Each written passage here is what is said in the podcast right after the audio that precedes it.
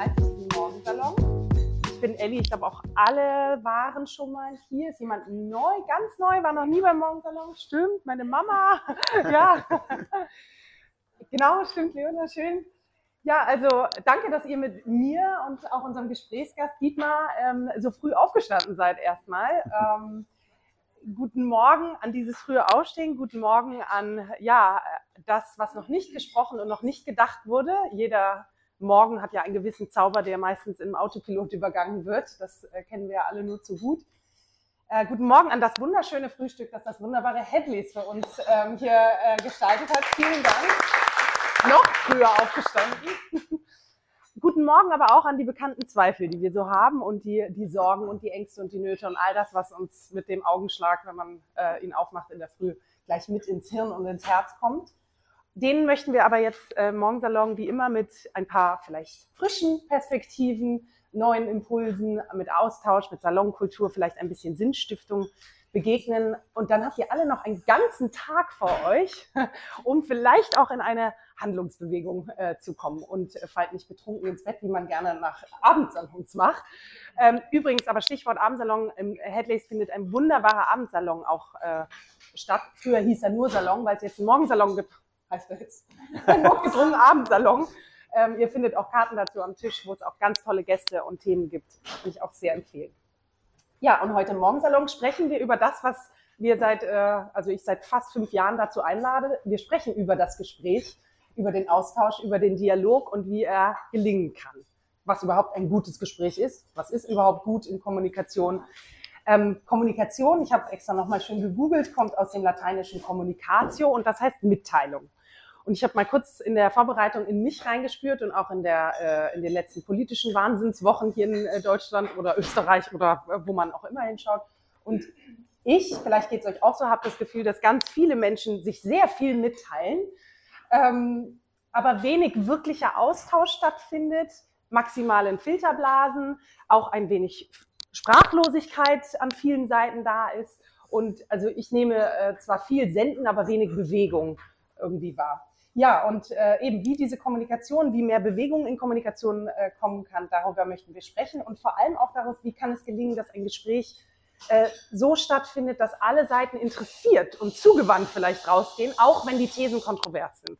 Das finde ich eigentlich am spannendsten. Genau, und heute sitzen wir zusammen mit Dietmar Moltagen hier. Vielen Dank, dass du gekommen bist. Danke für die Einladung. Genau, erstmal willkommen. Dankeschön. Eigentlich würden wir in einem Triell hier sitzen. Das Wort übrigens war mir auch nicht bekannt bis, zur, ähm, bis zu den Triels im Fernsehen. Ähm, wir sind aber in einem Duell, nicht gegeneinander, sondern miteinander. Ähm, seine Frau, Professor Dr. Ähm, Stefanie Wolthagen-Schnöring, äh, konnte nicht kommen, weil Safety First, sie hat sich nicht gut gefühlt. Und insofern, vielleicht rufen wir sie aber an, wenn du das Gefühl hast, Genau. Wenn es eine spezifische Frage an Sie gibt, können genau. wir sie sicherlich genau. äh, erreichen. Aber ähm, zu dir, lieber Dietmar, du bist ähm, Politikwissenschaftler, Historiker und auch noch Leiter des norddeutschen Regionalbüros der Friedrich-Ebert-Stiftung in Hamburg. Ihr pendelt, glaube ich, nach äh, Berlin. Und ähm, mit seiner Frau zusammen, diese Kommunikationskräfte, die bündelt ihr äh, nicht nur in euren Arbeiten, in den akademischen Arbeiten, sondern auch ihr veranstaltet selber Salons und Dialoge. Mhm. Da hatte ich auch schon das Vergnügen, in den digitalen Salons zu sein in Berlin, aber auch in Jüst. Ganze Wochenenden habt ihr schon verbracht. Und ihr habt 2019 dieses wunderbare Buch äh, rausgebracht, Lasst uns reden, wie Kommunikation in Politik, Wirtschaft und Gesellschaft gelingt. Darüber wollen wir jetzt sprechen und ich finde nochmal einen Applaus, dass du gekommen bist und lange im Stau standest. Danke.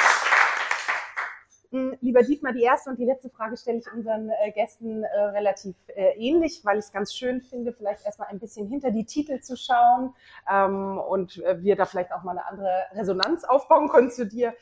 Kannst du uns ein bisschen erzählen, ähm, wer bist du hinter den Titeln? Vielleicht auch, was dein Weg war, dass du, dass du die mhm. Kommunikation zu deiner Profession gemacht hast.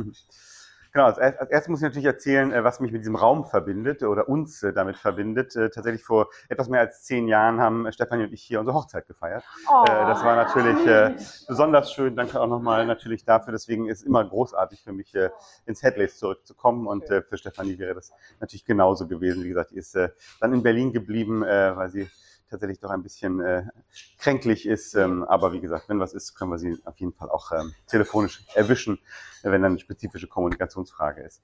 Ja, wie bin ich zur Kommunikation gekommen? Ähm, tatsächlich ähm, habe ich das in, ja auch gar nicht so, war das nicht so ein bewusster Akt. Ich war immer ein engagierter Mensch, äh, in meiner Jugendzeit sehr stark in der Kirche, habe irgendwie Jugendarbeit gemacht und äh, Jugendverbandsarbeit, kirchliche und sowas, wo man ständig schon am, am Reden ist, natürlich mit, mit anderen, aber auch in, in Sitzungssituationen, in Verhandlungssituationen. Eigentlich habe ich hinterher festgestellt, dass es auch eine Form von politischer Sozialisation war in der, in der Jugendverbandsarbeit, weil man da einfach ganz viel, ja, letztlich auch kommunikatives Handwerkszeug lernt, ähm, was ich dann später ähm, auch im politischen Kontext anwenden konnte. Und ähm, ich bin dann eben beruflich zur äh, Friedrich-Ebert-Stiftung gegangen. Äh, wir sind ja eine politische Bildungseinrichtung in erster Linie, or organisieren also ständig auch Diskussions-, Dialogveranstaltungen, wo wir mit äh, Politikerinnen und Politikern, mit Wissenschaft, mit äh, Gewerkschaften, mit äh, Leuten aus Bürgerinitiativen, wie auch immer, versuchen über die, die aktuellen Fragen hier in Hamburg, äh, aber natürlich auch äh, international und sonst was äh, miteinander zu reden. Und irgendwann haben Stefanie und ich so festgestellt, eigentlich sind wir beide ständig am Reden. Sie ist Professorin, ne, sie ist, äh, gibt Vorlesungen und Seminare und sowas alles. Ähm, und äh, sie ist auch Kommunikationswissenschaftlerin, ich nicht, wie gesagt, ähm, hat also auch mehr, mehr theoretischen Background. Und dann haben wir gesagt, Mensch, wenn wir das mal zusammenschmeißen, diese verschiedenen Erfahrungen, die wir machen, in politischen Dialogen, in auch privaten Dialogen, in unserem eigenen Salon und in Weiterbildungsangeboten, in einem äh, akademischen Kontext, ähm, Sie hat viel auch zu, selber äh, gearbeitet zu Wirtschaftskommunikation, wie, wie kommunizieren Unternehmen eigentlich mit uns ein. Und das haben wir dann eben versucht zusammen zu bündeln ähm, äh, in diesem Buch, um mal so ein paar Erfahrungen dann eben auch zu teilen. Und äh, jetzt heute mit euch darüber zu sprechen, ist natürlich großartig. Ja. Ähm, ich, ich werfe noch ein, das äh, Gespräch lebt natürlich vom, äh, vom Gegenseitigkeit. Insofern, ich habe wie immer ein paar Fragen vorbereitet, aber ihr springt rein, wenn ihr das Gefühl habt, ihr habt Fragen, Zweifel, Sorgen, Hoffnung, Wünsche. Ähm, Im Zweifel wiederhole ich die aber. Ähm, alle, die es nicht wissen, wir nehmen den auch auf als Live-Podcast, der kommt dann in einer Woche raus. Ähm, ich frage jetzt einfach mal direkt. Das eine ist das Akademische, das andere ist das äh, Praktische auch. Aber vielleicht kannst du erstmal so auf auch die Zusammenfassung vielleicht des Buches, was macht denn eurer Meinung nach gute Gesprächs- mhm. und Diskurskultur aus? Vielleicht erstmal so High-Level. Mhm. Was äh, also ich glaube, eine unserer, unserer allerwichtigsten äh, ähm, Aussagen in, in dem gesamten Buch, zieht sich so durch alle Kapitel, ist, äh, man, man sollte halt nicht in ein Gespräch reingehen mit der Grundüberzeugung, okay, ich habe recht und der andere nicht. Äh, und ich will, äh, und der zweite Punkt ist sozusagen, ich will äh, rausgehen als, als Sieger oder als Siegerin aus diesem Gespräch. Das sind, glaube ich, schon mal so zwei Dinge, wo man relativ sicher sein kann, dass man am Ende unbefriedigt aus so einem Gespräch rausgeht. Ähm, das ist aber gar nicht so, gar nicht so selten, ehrlich gesagt. Man hat natürlich äh, auch meinetwegen Verhandlungssituationen, wo man, wo man gewinnen möchte oder man hat, wenn wir jetzt an die Koalitionsverhandlungen denken oder sowas, natürlich will jetzt jeder äh, Unterhändler, jede Unterhändlerin für ihre Partei, für ihr Programm das Maximum rausholen. Ähm, also dann, dazu gehört dann, glaube ich, auch, dass es relativ wichtig ist, sich zu überlegen, okay, was für einen Gesprächskontext habe ich hier eigentlich? Ist es ein beruflicher Kontext? Ist es eben eine Verhandlungssituation?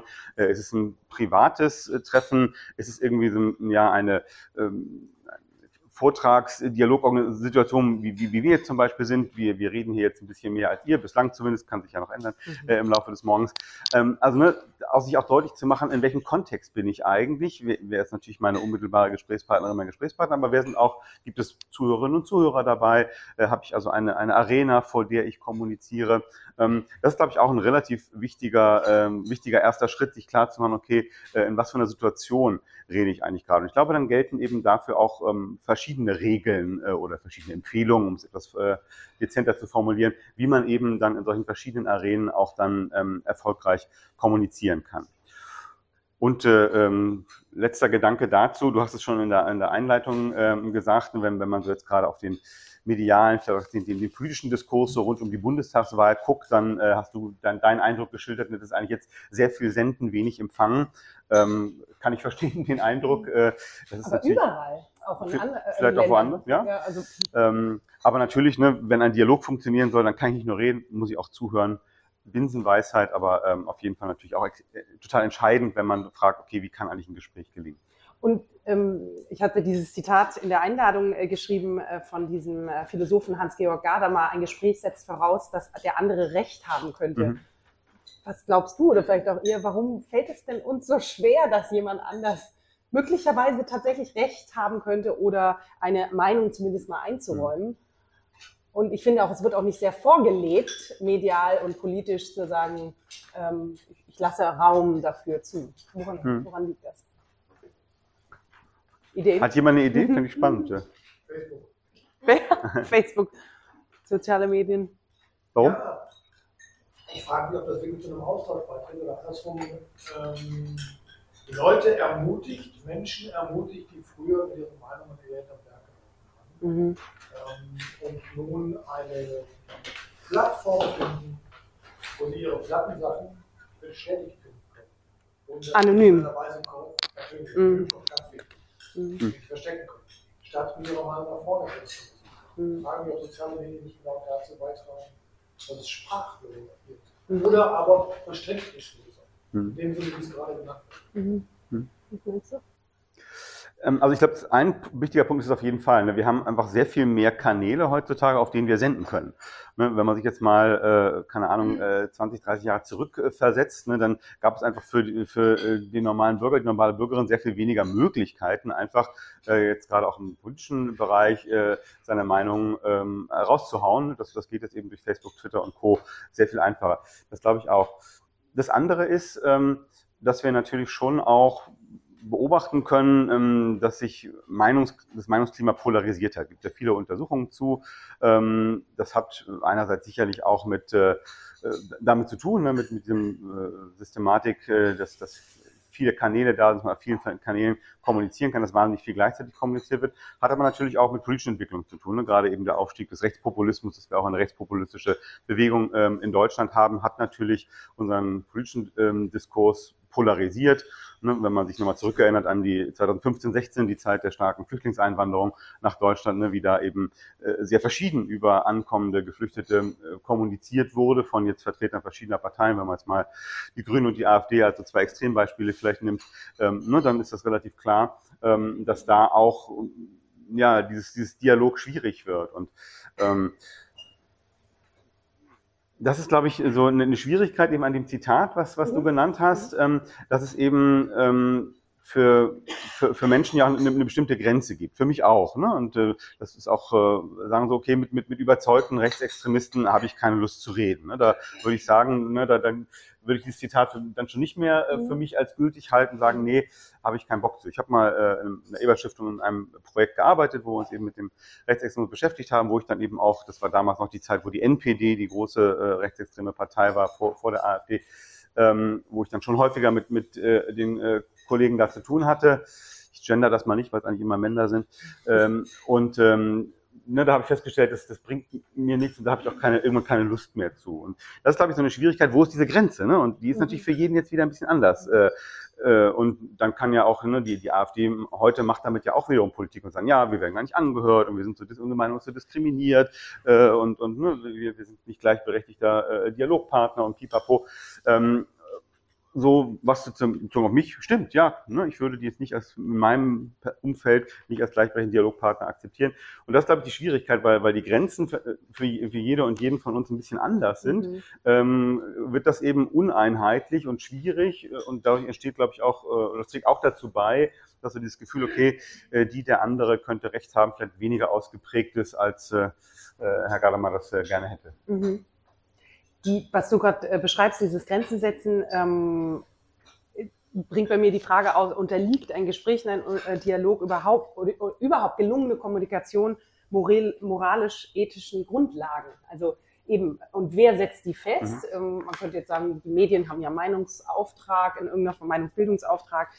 Aber es ist natürlich schon so, dass inwiefern kann ich ein Gehör, äh, Gespräch, Toleranz in eine Richtung fordern. Mhm sie aber dann, wie kann ich mich selbst auch in eine andere Richtung äh, bewegen, ohne dass das Herz ganz schwarz wird. Also ne, das ist ja, ja. auch, äh, also damit meine ich jetzt nicht nur politisch schwarz, sondern damit meine ich dunkel, dass man äh, traurig oder ähm, ja. auch verzweifelt. Man, wenn ich mich nur mit Themen beschäftige, die den ganzen Tag vom Pädophilie bis ich weiß nicht was, dann, dann sieht man, kann man ja gar nicht mehr mit Freude äh, gestalten, das Leben gestalten mhm. irgendwie, sondern denkt, die Welt ist nur noch schlecht. Und ähm, da gibt es ein Zitat, was ich äh, mal unserem Sohn tatsächlich immer mal wieder vorhalte, der ist sechs, ich übersetze es natürlich, aber ähm, das kommt aus dieser Montessori-Adler-Richtung, da ähm, sagt Alfred Adler, der, der Gründer der Individualpsychologie, es genügt nicht, als Mensch geboren zu werden, man muss lernen, als Mitmensch zu leben. Und dieses Lernen, als Mitmensch zu leben, gilt es da nur eine ethische Richtung zu haben. Also vor 80 Jahren wäre die ethische Richtung eine andere gewesen. Also wie, wie findet man eben diese Grenzen, diese Grundlagen, dieses Mhm. Ähm, Also die, deine Ausgangsfrage, ja, ne, inwieweit äh, gibt es ethisch-moralische Grenzen für, für, für das Gespräch und wer setzt die? Mhm. Ähm, also Stefanie würde jetzt äh, antworten, dass natürlich äh, erstmal äh, Kommunikation immer in einem kulturellen Rahmen erstmal mhm. stattfindet. Ne? Also wir sind alle natürlich stark geprägt von, äh, von dem kulturellen Rahmen, in dem wir leben. Wir haben eine bestimmte äh, Dialogkultur, jetzt, jetzt hier in Deutschland. Ähm, wir haben, äh, sagen jetzt, hier sind wir in einem, einem Setting, äh, einem sehr rationalen Setting. Ne? Wir, wir argumentieren äh, hier in, in so einer Gesprächssituation. Das, das prägt natürlich ähm, unsere Gesprächssituation und das ist, glaube ich, auch, auch ganz wichtig, äh, wenn man jetzt sich überlegt, okay, eine interkulturelle Kommunikation ist ja auch ein eigener äh, Forschungsbereich und auch ein mhm. eigener Praxisbereich und sagt, okay, wenn ich jetzt mit Menschen rede, die aus ganz anderen kulturellen Hintergründen kommen, dann kann auch andere Regeln oder andere kulturelles Umfeld eines Gesprächs geben, was dann eben auch zu Irritation und zu einem misslingenden Gespräch führen kann. Ähm, jetzt ähm, zu, der, zu, der, zu der ethisch-moralischen Frage. Klar, das gehört natürlich auch dazu. Ne? Auch da haben, haben wir einen bestimmten, äh, bestimmten Rahmen. Also wir würden es alle als, als unangenehm empfinden, ähm, wenn ich dir ständig ins Wort fallen würde. Ne? Wenn deine, deine Fragen ich nicht ausformulieren lasse und sowas. Sozusagen, das wäre schon eine, eine Grenzverletzung des, des, des kulturellen Rahmens der Gesprächsführung, die wir hier im, im Headless Morning Salon ähm, er, erwarten. Aber es, man kennt das ja auch jetzt aus, aus Talkshows oder sowas. Es kommen auch schon andere Dimensionen rein. Ne? Zum Beispiel bei uns, du bist eine Frau, ich bin Mann. Sozusagen TV-Talkshows auch gut überlegt. Männer reden da tendenziell länger als Frauen. Also nicht tendenziell, sondern im Durchschnitt reden TV-Talkshow, männliche Talkshow-Gäste mehr als weibliche Talkshow-Gäste. Die sind auch mehr repräsentiert überhaupt. Genau, aber jetzt, genau. wenn man jetzt, das ist auch völlig mhm. aber selbst wenn man jetzt sozusagen das jetzt eins zu eins sich mhm. mal anguckt, mhm. äh, sowas, ne? also das heißt, ähm, auch das sind natürlich sozusagen erstmal Vor Vorprägungen, mit, mit denen viele von uns äh, leben. Das heißt nicht, dass natürlich bei jedem Mann und bei jeder Frau das so ist, aber insgesamt ist das natürlich auch so. Ne? Und wenn ich dir ständig ins Wort fallen würde, würden wahrscheinlich bei, bei, bei vielen von euch auch der Eindruck bekommen, äh, Eindruck entstehen, ne? der, der, der verhält sich arrogant äh, dir gegenüber äh, und sowas. Also da, da kommen ja auch so ethisch-moralische Wertungen rein. Alles schon passiert. Glaube ich sofort. Ähm, und äh, insofern ja, das äh, ist immer, äh, spielt immer eine Rolle. Ähm, und ähm, wer das setzt, ist eben total schwierig zu beantworten, weil das eben von, von, von kulturellem Raum, von, von Gewohnheiten ähm, geprägt ist, ähm, äh, in, in, in denen wir alle leben, dass man jetzt nicht sagen kann, ne, irgendwie die, äh, die KommunikationswissenschaftlerInnen der LMU München haben das irgendwie ein für alle Mal festgelegt oder sowas. Das ist natürlich nicht so, sondern das ist auch, ist, ist auch im Wandel.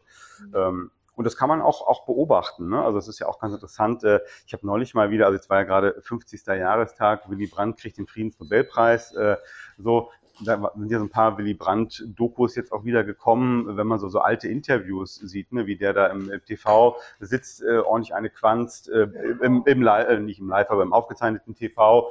Ähm, sehr langsam redet eigentlich. Ähm, man, man, merkt wirklich, wie der beim äh, Reden noch denkt, ne? also äh, was ich ganz sympathisch finde. Ja. Ähm, aber natürlich total anders. Und meine, ehrlich gesagt, irgendwann hast du dann aber auch so nach, nach acht Minuten denkst du, könnte jetzt auch mal zum Punkt kommen, so, ne?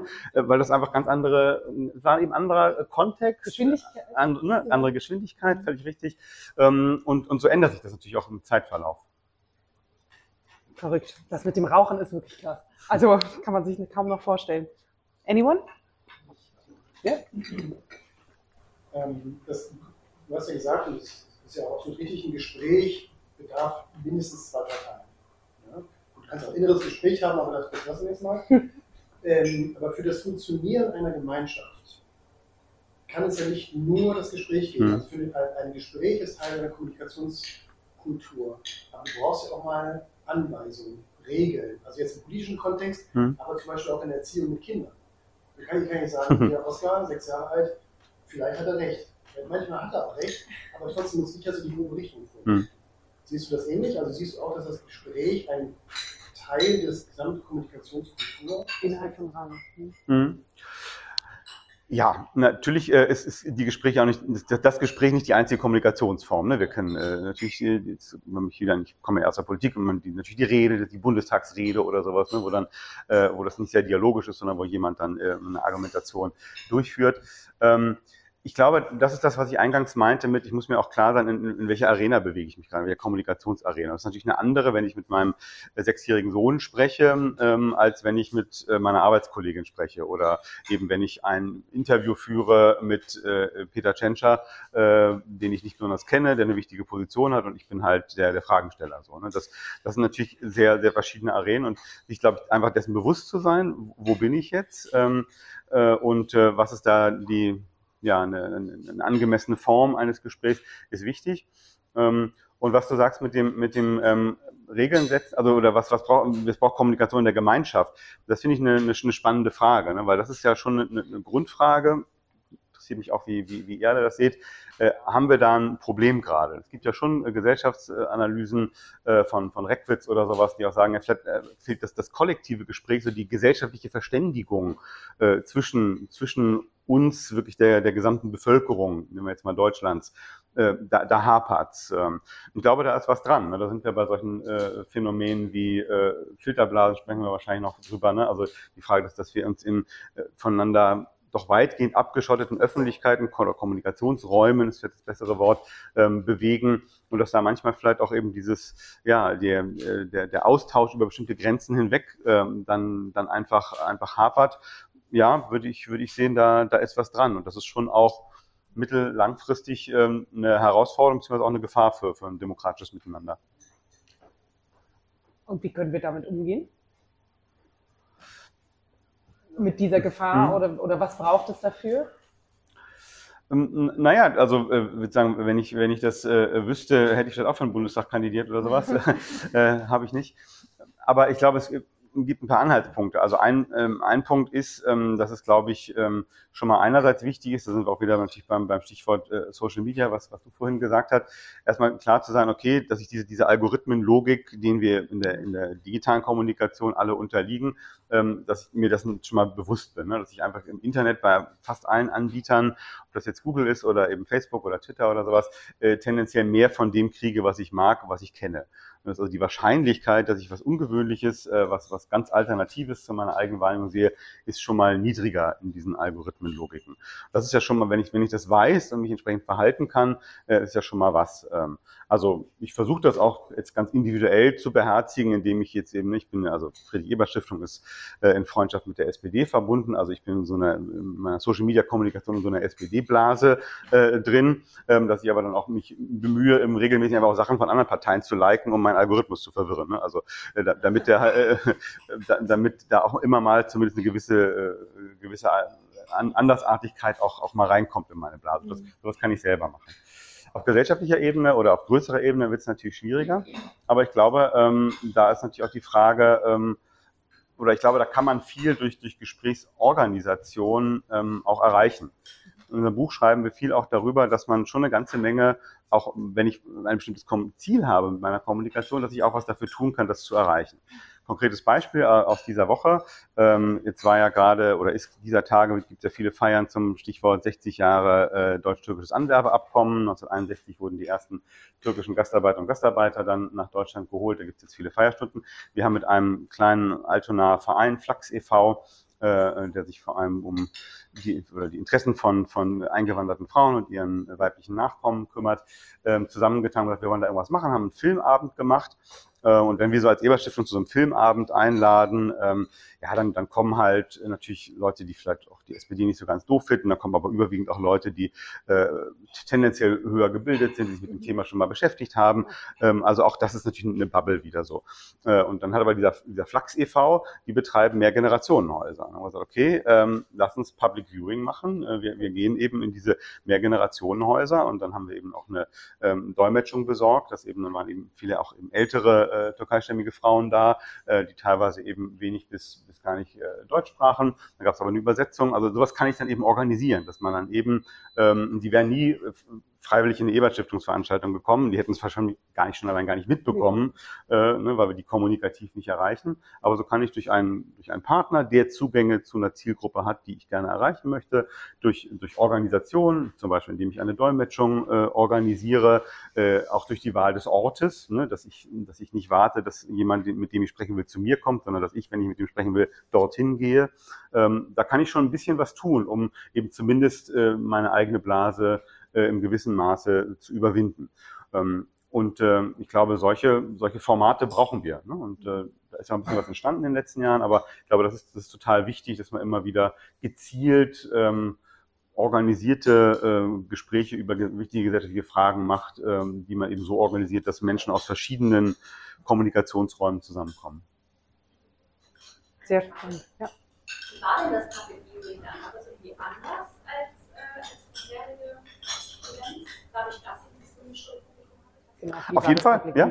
Ähm, auf jeden Fall. Ähm, also das, äh, das, das Tolle war, äh, also die, meine Lieblingserlebnis äh, war, äh, dann ist, also wir hatten die Regisseurin da, dieses Films, äh, Töchter des Aufbruchs heißt der Film, ne, der eben auch so ganz verschiedene Frauen, ein, äh, Gespräche mit eingewanderten Frauen aus ganz verschiedenen äh, Zeiten und sowas äh, und auch mit deren Töchtern äh, führt. Ähm, und äh, dann ist man hinterher sozusagen, ja, und sozusagen jetzt reden wir ein bisschen drüber, wer, wer hat da eine Frage und da meldet sich eine von den ähm, äh, etwas älteren türkischen Damen zu Wort äh, und, und fing an zu erzählen, sozusagen. Ne? Das ist so ähm, ne, ihre Geschichte. Und dann wurde die Moderatorin immer ein bisschen unruhig und sagt, ja, und was ist Ihre Frage? Und sagte sie, ich habe, das ist nicht meine Frage, das ist meine Geschichte. Oh. Und das fand ich total super. Ne? Also Ja. weil, genau, da, darum geht's. Ne? Wir müssen uns auch unsere Geschichten gegenseitig erzählen und sozusagen auch dieses dieses Setting sozusagen da oben ist ne? die die Expertin, in dem Fall die Regisseurin. Äh, hier unten sind wir, so die die, die Fragesteller.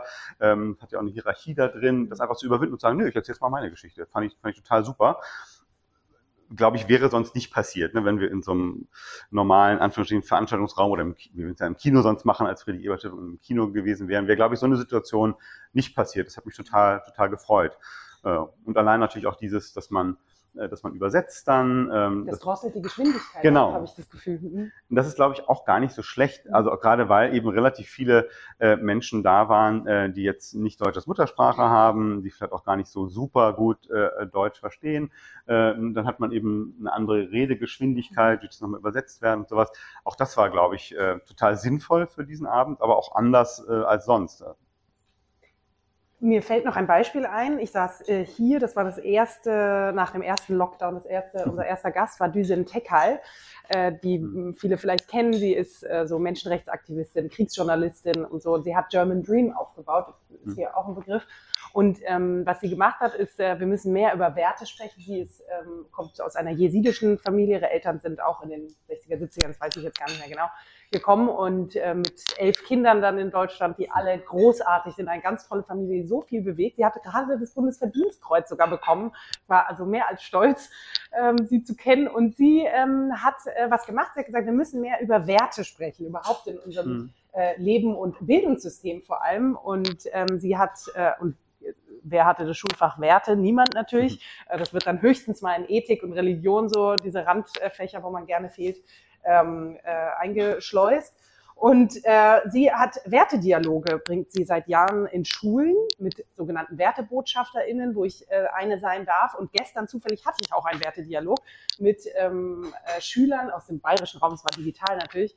Äh, und die waren, weil du gerade Geschichten sagst, äh, man erzählt dann also von sich und die, da sind noch andere Wert, Wertebotschafter und äh, die waren alle so, äh, so, sag nach, das ist so toll zu hören, wie Werte beziehungsweise was das eigentlich bedeutet und so im, im alltäglichen Leben und auch in einem Lebenslauf und in Karrieren und so bedeuten kann, ähm, war ich ganz äh, berührt und dachte, ja, so kann man es halt auch machen. Mhm. Wenn es das Fach nicht gibt, wenn das Kultusministerium nicht mit dir spricht, weil es so äh, schwierig ist, dann erfinde ich halt was und biete es an und es werden auch immer durch ihre Bekanntheit auch immer mehr Schulen äh, machen damit. Also das auch als Geschichte, da überwindet man so Räume, so äh, Blasen auch.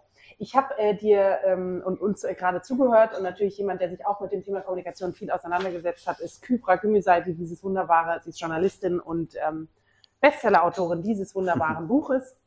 Und da spricht sie, und das passt ähm, vielleicht gerade zu dem, was wir sagten, ähm, viel über wie Kommunikation und Sprache auch Zugehörigkeit schafft, natürlich Meinungen, aber auch Identitäten ja bildet. Mhm. Umso mehr ich mich mit eben der einen Seite auseinandersetze, äh, identifiziere ich mich im Zweifel damit auch mehr. Und wir haben es jetzt schon äh, gesagt, aber ich möchte daraus auch ein schönes Zitat daraus vorlesen, ähm, weil genau das, äh, dass Kommunikation ähm, Identitäten bildet, das wissen natürlich Algorithmen auch. Und im Hinblick eben auf unsere zunehmend digitale Welt äh, unsere, und unsere Gesellschaft ähm, beschreibt sie in diesem Buch äh, folgende Stelle, ähm, sind wir uns wirklich der Gefahr bewusst, in der diese Entwicklung liegt?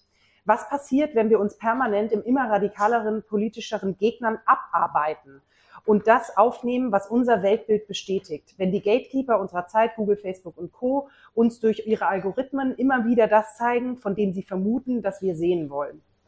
Ich fand das sehr stark und äh, weil sie also diese Gefahr mhm. auch deutlich macht, was müssen wir denn, und wir sind ja jetzt hier auch äh, akademische Menschen äh, zum großen Teil, die sich auch leisten können, die auch Lust haben, das ist ja nicht nur eine finanzielle Frage, sondern eine Hirnfrage, auch Lust haben, sich mit sowas auseinanderzusetzen. Was kann man tun, um eben, weil die Digitalisierung ist da, ob wir wollen oder nicht, und die wird auch immer schärfer. Wie können wir dem klarer begegnen, auch dieser Gefahr? Mhm. Die individuellen hast du jetzt schon gesagt, aber dazu brauchst du natürlich auch die Möglichkeit, mhm. Kapazität, sich mhm. dem zu stellen. Naja, wir haben ja, glaube ich, alle jetzt auch festgestellt, dass äh, was auch für Potenziale in der digitalen Kommunikation da sind. Ne? Also diese, äh, diese ganze Lockdown-Zeit, äh, wo man auf einmal dann eben darauf angewiesen war, äh, elektronisch zu, zu kommunizieren, ähm, hat mir zumindest auch nochmal mal die Augen geöffnet, wie, wie, wie, toll das ist. Ne? Also allein, dass man eben äh, Distanzen so, so leicht überwinden kann äh, über Skype oder Zoom oder was auch immer, ähm, das ist natürlich, ist natürlich schon toll. Und ich meine, damit viel mehr äh, äh, Kontakte zu, äh, zu Freunden, die, die in München oder in Frankfurt oder sonst wo wohnen, hätte man auch ohne Corona mal machen können, ne? aber sind wir nicht drauf gekommen, äh, ganz schnöde gesagt. Also so da, ähm, da ist natürlich auch, auch total viel Potenzial drin. Ähm, zu, zu dem, was, was, was Kybra geschrieben hat, mh, also sie ist natürlich da selber auch jemand. Ne? Sie ist schon jemand, der sehr stark auch im Fokus steht, der sehr stark angegriffen wird, der sich abarbeitet, ver verunglimpft wird, mhm. auch äh, beleidigt wird und sowas aus der äh, aus der aus der rechten Ecke, teilweise auch aus anderen Ecken. Ähm, und äh, dass, dass sie dann eine, eine gewisse Müdigkeit irgendwann verspürt, das kann ich kann ich sehr gut nachvollziehen. Ähm, wenn man jetzt äh, guckt, ähm, die, die, das Problem ist ja immer dabei, ähm, gar nicht unbedingt, wer ist mein äh, Gesprächsgegner oder Gegnerin in dem Fall, also die, die Person, die mich, die mich angreift, jetzt äh, was Blödes auf, auf Facebook schreibt oder sowas, sondern äh, die ist nicht das Problem, sondern äh, die, die, die Öffentlichkeit, also all die, die mitlesen, die, die sind die Herausforderung. Und ähm, ich hätte auch niemals Lust, äh, mich, also wie, wie zum Beispiel auf unserer Ebert-Stiftung, Social-Media-Kanälen wird natürlich, streut natürlich die AfD auch ständig rum. So, so und jetzt habe ich da irgendwie eigentlich selten Lust, äh, ähm, da, da jetzt groß drauf zu reagieren. Aber ich weiß, gut, das lesen ja auch normale Bürgerinnen und Bürger, also normal in Anführungsstrichen. Ähm, so, also muss ich da schon irgendwie drauf reagieren. Das ist, glaube ich, ähm, das Mühsame, aber ich glaube, da das, das muss auch sein. Ne? Ich glaube, ich werde natürlich nie jetzt in so einer, in so einer Facebook-Kommentare hin und her und der eine schreibt das und ich schreibe, antworte dann das andere, werde ich natürlich den, den ursprünglichen Autor des, des Hasspostings äh, nicht überzeugen. Ne? Also solche Facebook-Diskussionen enden ja nicht damit so, ach ja, prima, du hast recht und ich drehe jetzt in die SPD ein. Äh, nee, eher selten, äh, also nie. Ähm, aber ähm, dass ich mich eben dazu äh, verhalte, um eben, äh, damit, damit die anderen, die mitlesen, äh, meine Haltung auch sehen. Und so eine Regel, ähm, die, die wir immer empfehlen, also das gilt jetzt sowohl für, für uns beruflich, äh, in unserer Institution ist das so, die wir aber auch in Stefan und ich jetzt in dem, in dem Buch sagen, ist, sagen, sagen, jeglicher Form von, von, von, von Diskriminierung, von, von Beleidigung muss zumindest widersprochen werden. Ne? Also wenn, wenn jemand äh, äh irgendwas ähm, rassistisches oder sowas äh, schreibt, also wenn es richtig heftig ist, dann löschen wir das schon auch, so ist nicht, aber ähm, wenn es so an der Grenze ist, äh, dann, dann auf jeden Fall widersprechen, zumindest, zumindest irgendwie sagen oder eben schreiben, äh, also erstens äh, sehe ich völlig anders und zweitens finde ich völlig unangemessen, dass du das hier sagst oder schreibst. So, ne? Also mindestens das äh, ist, glaube ich, total wichtig in dem Moment, wo ich, wo ich eine gewisse Öffentlichkeit habe, also wo andere mithören oder äh, oder mit reden. Und äh, das ist, äh, das macht Kybra auch, das weiß ich. Äh, sie ist da ja tatsächlich auch jemand, die, die sehr aktiv ist in, in sozialen Medien und äh, da dann auch drauf geht und das, man muss dann vielleicht nicht eine, eine ewig lange äh, Debatte dann da in den Kommentarspalten, das führt dann vielleicht nichts dahin, aber zumindest dieses, dieses klar widersprechen und die, die eigene Haltung deutlich machen, wenn es so um mhm. Angriffe, Beleidigungen, Rassismus und sowas geht, ähm, das, das halte ich für total wichtig, weil du weißt ja nie, wer noch, wer noch alles so, so mitliest und, und dabei ist. Und mitliest und Digitales wird ja auch schnell analog. Also wenn man Ja, so öffentlich klar. und ist, dann äh, Morddrohungen und so, das gibt's ja bei allen Politikerinnen oder Menschen, die in der Öffentlichkeit stehen. Ja. Ähm, aber das passt vielleicht auch, äh, das Buchmessen-Skandal Mhm. sind, ist, glaube ich, allen ein Begriff gerade. Ähm, das bringt mich äh, gerade einfach darauf, was du gesagt hast, weil ich frage mich, gibt es nicht noch mehr Druck oder ähm, Beweislast auf die, die sowieso schon äh, beweisen müssen, dass sie ähm, dazugehören zum Beispiel, dass sie ihre Meinung vertreten Mhm. dürfen. Und äh, jetzt bei der Buchmesse haben viele, viele äh, People of Color, aber auch äh, Menschen mit Behinderung gesagt, wir gehen nicht auf die Buchmesse, solange rechtsradikale ähm, Verlage da vertreten sind. Ich habe gestern was sehr Interessantes gelesen, ähm, wo drin stand, ähm, das ist natürlich Wasser auf den Mühlen dieser Verlage. Äh, es wäre aber auch Wasser auf den Mühlen, wenn sie ausgegriffen, also wenn die Buchmesse entschieden hätte, ich lasse sie raus, weil dann hätten sie geklagt, das wäre keine Meinungsmache, dann hätten sie noch mehr Aufmerksamkeit Ja, ja. bekommen. Wie, how to handle? Ist, ist ein schmaler Grad und gibt kein Patentrezept. Ähm, Ich habe das miterlebt ähm, ähm, vor, vor ein paar Jahren, äh, war irgendein so ein Katholikentag, ich habe vergessen, äh, welches Jahr und welches, wo, aber das war das erste Mal, dass damals die Leitung des Katholikentags gesagt hat, okay, wir laden prinzipiell grundsätzlich niemanden von der AfD ein. Nirgendwo soll hier jemand von der AfD sprechen, ein paar Jahre her. So, und ähm, was ist passiert? Äh, sagen, die ganze Zeit des Katholikentages wurde quasi nur darüber berichtet. Hm. Es war also ein totaler äh, Schuss ins Knie leider. Äh, von Organisatoren haben sie hinterher auch selber, sehen sie selber auch so, ne, weil man eben dadurch, wie sagst, ich finde auch, die, die Frankfurter Buchmesse ist schon ganz schön dominiert. Ich meine, der hat gerade irgendwie eine, eine tolle Frauenbuchpreis bekommen äh, für, für, für ihren Roman, äh, wie, wie eine Frau mit einer Vergewaltigung und dem Schicksal umgeht und sowas. Da habe ich jetzt halb so viel drüber gelesen, wie, wie über diese blöden rechten Verlage, die da irgendwo so einen Eckstand haben, wahrscheinlich, ich weiß nicht, aber Ja. so, ähm, ne, also das, das ist, das ist das Blöde daran. Und dann hat dann, ich äh, bin ähm, immer mal wieder beim Evangelischen Kirchentag ähm, involviert, äh, ehrenamtlich, und dann hatten halt ähm, der, äh, der letzte Evangelische Kirchentag hat dann gesagt, okay, auf dieser Erfahrung vom Katholikentag, wie machen wir das jetzt? So mit, mit dieser AfD-Geschichte. Und die haben dann gesagt, okay, ähm, wir machen ein relativ prominentes Podium, ähm, wo wir gezielt irgendwie, es gibt ja so eine Vereinigung irgendwie Christinnen und Christen, nee, ich glaube nur Christen in der AfD oder sowas, ähm, äh, da, da laden wir dann die Sprecherin ein und da spricht dann in dem Fall was der, der Berliner Bischof, war jetzt 2017 bei dem Berliner Kirchentag, äh, der Berliner Bischof und die sprechen dann miteinander, das kündigen wir auch relativ groß an und das war's dann aber und dann sonst nicht.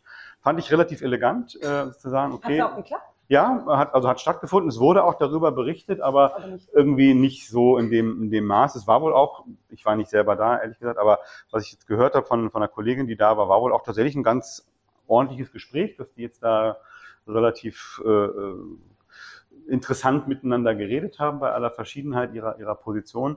Ähm, aber man hat das so, so ein bisschen so, so, so proaktiv äh, rausgenommen, dass es eben, ne, ne, Boykott ist dann wieder, äh, zieht viel Kommunikation nach Mhm. sich, äh, die vielleicht nicht so, nicht so gut kanalisierbar ist. Fand, fand ich so einen eleganten Weg, ne, Mhm. weil du hast völlig recht, ne, gerade, gerade die organisierte Rechte, also AfD und ihre Umfelder, die, die wollen das ja auch, ne, die äh, wollen ja solche Ausladungen, um dann damit, damit viel Kommunikation zu machen. Ähm, da ist natürlich äh, wichtig, über, über das Stöckchen nicht zu springen, aber man darf sie eben auch nicht, nicht größer machen, als sie sind. Ne? Es ist äh, natürlich eine auch demokratisch legitimierte äh, politische Geschmacksrichtung bei uns, äh, aber äh, es ist eben auch nicht, nicht die, die, die große. Und es gibt eine, eine Kommunika oder mehrere natürlich kommunikationswissenschaftliche Untersuchungen. Ich kenne eine von Carsten Reinemann, auch ein Münchner äh, Prof, ähm, in dieser Frühphase der AfD, also ähm, 2013, wir erinnern uns, sind die ja nicht in den Bundestag eingezogen und knapp. Und dann kam diese Phase, wo sie bei relativ vielen Landtagswahlen immer über die 5%-Hürde gekommen sind in Ostdeutschland und so weiter. Und es war auch noch die Phase natürlich dann, wo sie sich äh, radikalisiert haben, stärker Anti-Einwanderung, Lucke raus und sowas, ihr erinnert euch.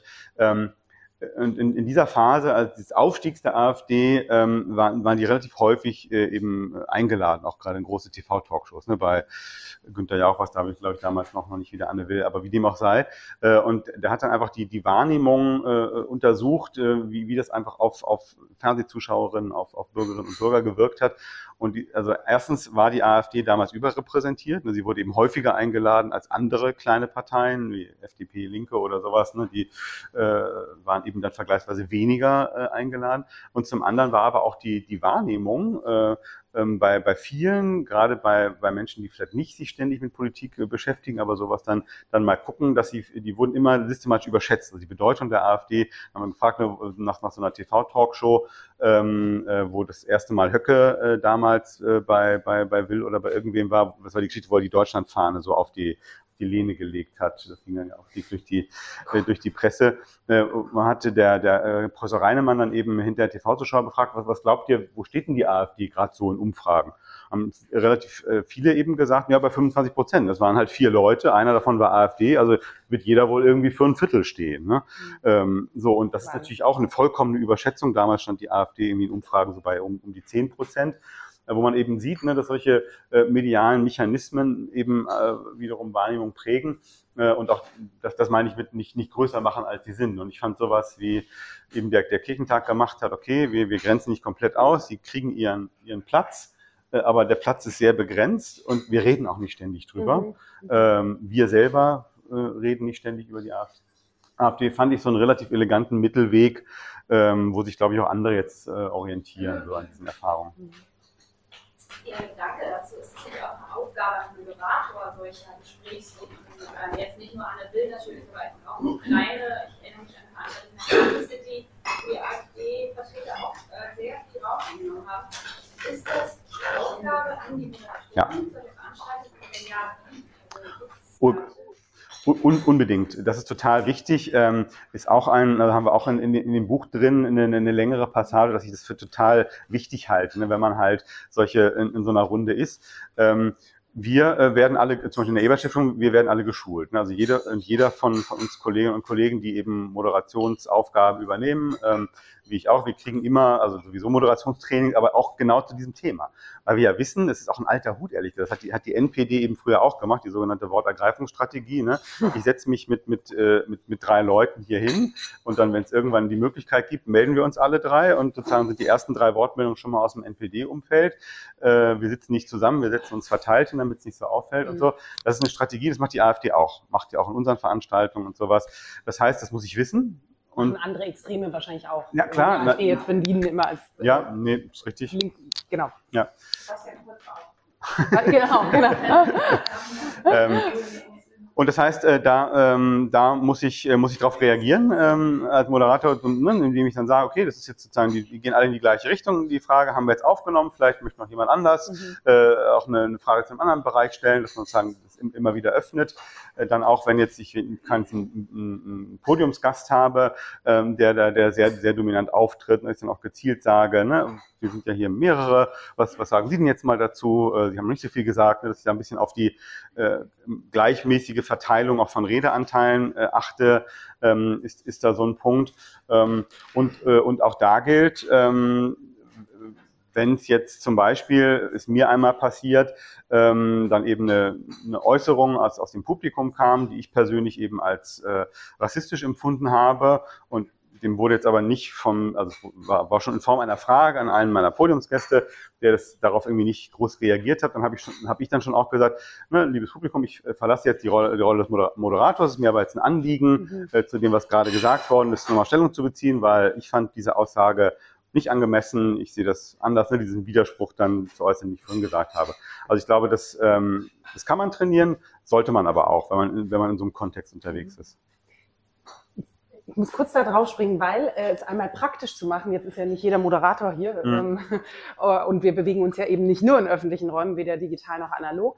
Wie ist es denn im äh, kleineren Umfeld? Also ähm, ich versuche mal ein Beispiel zu nehmen. Wir haben Männlein Weiblein schon genannt. Es ist ja äh, das Mansplaining, äh, kennen alle Frauen, auch im unternehmerischen Kontext. Es ist ja manchmal nur, und das gibt's auch in Familien und in Beziehungen und alles, dass irgendwie man das Gefühl hat, also das fand ich jetzt nicht richtig, das ist ja gar nicht rassistisch oder so, sondern mhm. dann geht es einfach einen Moment, da wurde auch eine Grenze vielleicht ähm, übergangen, man fühlt sich nicht gehört, nicht gesehen. Darum geht's ja auch in den Deswegen brauchen wir mehr Vielfalt in Teams, weil die zu besseren Lösungen, Innovationen kommen und so weiter. Also ist ein ganz großer Bereich. Wie mache ich es denn praktisch, wenn ich, ich, ich nehme jetzt mal als Beispiel, aber vielleicht habt ihr auch Beispiele, in einem Meeting sitze und merke, ähm, also äh, nicht wirklich hört mir jetzt jemand zu oder vielleicht auch anderen, die zu unterrepräsentierten Gruppen hier kommen. Es wird eigentlich nur, dass äh, man wird sich, also man gegenseitig auf die Schulter geklopft für das, was äh, schon lief oder ähm, wir machen es eh gleich, wie, es ist klar, es steht im Raum, was getan wird und wir sind hier nur noch zur Dekoration oder so. Wie geht man dann damit mhm. um? Also wenn man gar nicht das Mandat zu einer Moderation quasi mhm. Naja, also du hast ja, bist ja immer berechtigt als Gesprächsteilnehmerin auch dein, deine eigenen äh, Wahrnehmungen äh, zu schildern. So. man wird halt sehr lästig auch, wenn man ja, das immer macht. Ja, das stimmt. Das stimmt. Ähm, also das, das eine wäre eben die Frage, ist, ist die Grenze so stark überschritten, dass ich eben das Bedürfnis habe, unmittelbar zu reagieren, dann sollte ich das machen. Also das dann runterschlucken, glaube ich, bringt irgendwie auch nichts. So. Mhm. Das andere ist aber natürlich dann auch die Frage, ob ich, ob ich dann mich äh, langfristig darum kümmere, dass ich solche Sachen ändere. Ne? Dass ich zum Beispiel dann sage, ähm, meinem, äh, wenn es jetzt ein Business-Meeting war zu äh, meiner Chefin oder meinem Chef, du sag mal, die Zusammensetzung bei dem Meeting, das war doch irgendwie eine schräge Geschichte. Wir waren da zwar zu acht, aber eigentlich haben nur zwei geredet. Also entweder war die Struktur unseres Gesprächs nicht richtig oder vielleicht waren wir auch die falschen Leute. Kann man, kann man das beim nächsten Mal anders machen? Oder müssten wir nicht gezielt mhm. Kollegin XY noch mit dazu holen, weil die doch eine ganz andere Perspektive einbringt? Das kann man natürlich, also Stefanie ist auch so ein Mensch, meine, meine Frau jetzt, ähm, äh, wenn, wenn die hier wäre, ne, sie ist, sie ist irgendwie, sie sieht jünger aus, als sie ist, äh, sie ist irgendwie relativ schmal, sie ist relativ klein, also die typische äh, Typ Frau, der immer unterschätzt wird und, und gerne, gerne übersehen wird, so, ne. Und sie ist aber, sie findet es auch wahnsinnig lästig, dann äh, immer sozusagen auf den Tisch zu hauen. Sie ist jetzt Vizepräsidentin ihrer Hochschule, natürlich auch irgendwie alle anderen sind Männer um sie rum und sowas und deutlich älter und, und deutlich äh, mitteilungsbedürftiger. ähm, so, wo, wo sie dann auch schon, äh, ich und ich bin dann auch mal so, ja, dann sag doch was, dann mach dann einen Punkt, so, nee, habe ich keinen Bock drauf. So, aber sie wäre dann so jemand, der dann, der dann halt hinterher sowas macht, dass das, das, das Meeting quasi dann über sich ergehen lässt äh, und dann aber hinterher den, den Präsidenten, äh, den Hochschulpräsidenten, mit dem sie eben auch ganz gut kann, wo ein Vertrauensverhältnis ist, sagt, boah, boah nee, wir, ne, wir, so, so eine Art von Meeting, also entweder komme ich einfach nicht mehr, weil was, was soll ich hier, wenn ihr euch alle auf die Schulter klopft, ähm, oder wir, wir machen das irgendwie anders. Also das ist, glaube ich, auch eine Möglichkeit, dann eben nicht in der unmittelbaren Situation, aber dann, dann hinterher zu versuchen, vielleicht die Rahmenbedingungen solcher un, unguten Kommunikationssettings ein bisschen zu verändern. Die Rahmenbedingungen sind natürlich festgelegt von denen, die ja, ja, das ist, ist nicht, sind. Das ist richtig, ja, ja, das ist, ist nicht einfach. Wir haben da noch einen ähm, Zu dem Thema ähm, von wann sage ich was, sage ich hm. was im Meeting oder hinterher. Ich glaube, es ist auch ganz wichtig, dass es, auch wenn es lästig ist, und ich bin auch eine von den Menschen, die als deswegen als lästig empfunden Ich glaube, es ist trotzdem ganz wichtig, in der Situation was zu sagen, weil man schafft ja sonst nie diese Möglichkeit mhm. für andere, die sich noch weniger trauen, ihren Mund aufzumachen. Und ich glaube, wenn man, trotzdem ist man ja noch gut in einem Mann-Frau-Verhältnis ist die Frau die unterrepräsentiertere, aber in einem, keine Ahnung, äh, ethnischen Zusammen äh, Zusammensetzung wären wir als weiße Frau, oder wäre ich als weiße Frau ja immer noch die hm. überrepräsentierte äh, also ähm, Gruppe. Und ich glaube, deswegen ist es immer noch ganz wichtig, zu dann was zu sagen, weil wir sonst nie zu dieser Möglichkeit kommen, dass auch eine Person, hm. die nicht weiß und nicht einen deutschen Hintergrund hat, was sagt. Und ich glaube, das ist für mich, auch wenn es lästig ist und es gibt Tage, da hat man nicht diese Energie, aber wenn es den Tag gibt, dass ich diese Energie habe, ich glaube, ich würde immer hm. dafür, also immer einfach trotzdem was sagen, auch wenn es lästig ist. Ja. Finde ich gut. Ja. Doktor mit diesem Thema auch ab und an rum. Ähm, und eine Sache, die manchmal gut funktioniert, ist einfach auf der Faktenebene zu bleiben. Also nicht zu sagen, ich wurde nicht gehört oder die Person wurde nicht gehört, sondern zu sagen, eine Stunde zusammen. Wir haben in dieser Stunde drei Perspektiven nicht gehört. Drei Menschen konnten nicht sprechen. Mhm. Und damit quasi auf einer eher sachlichen, weniger emotionalen Ebene unterwegs sein. Das hat nicht immer, aber dann bin ich nicht so diese, äh, schon wieder diese, äh, hallo, ich will auch ja. noch was sagen. Ja. Äh, ja, ja. Und da spricht ein bisschen mehr die, die Sprache hm. äh, der anderen. Der, der Fakten. So, ich glaube, hm. man kann auch ganz gut mit, äh, man muss ja gar nicht eine Aussage machen, man kann ja oft einfach nur eine Frage in den Raum stellen, so wie du das gesagt hast. Und oftmals wird ja dann schon was ausgelöst bei denjenigen, genau. die, genau. Ja. Äh, also ich arbeite ja auch in einem sehr männerdominierten Bereich und, und äh, wir haben uns gerade jetzt in Corona-Zeit und digitalen Meetings und so weiter viel damit auseinandergesetzt. Wie, wie werden wir überhaupt noch gehört? Draußen wird man noch weniger gehört. Und äh, äh, haben uns viel mit, mit der Sprache der Macht oder machtvolle mhm. Sprache auseinandergesetzt. Und ich habe es einmal angewandt, diese machtvolle Sprache heißt ja wirklich, spreche nur drei Worte. Jetzt rede ich. Äh, das ist, hört sich total frech an, ja. aber, aber solche Irritationen mal zu setzen Und gerade in solchen Kontexten, die immer wieder gleich blöd mhm. ablaufen, das kann ich, ich komme in die Hölle dafür. Ich komme überhaupt nicht in die Hölle dafür. Ich redete nämlich dann danach. Mhm. Also drei Worte und äh, die Sprache der Macht finde ich manchmal auch. Mhm. Deswegen stimme ich dir zu, ganz wirkungsvoll. Und, aber, aber auch das hinterher finde ich schon mal, also nochmal ja. klüger drauf. Oder beides. Nicht nur zu stören. Ja. Genau. Tina? Ich habe noch außerhalb des beruflichen Kontexts ja. einfach im Privaten, weil wir immer fragen, wie übersetzen wir das, was wir hier tun, jetzt geht unser Raum heute, wie tragen wir es weiter? Ja? Hat so sowas hier eine Kraft?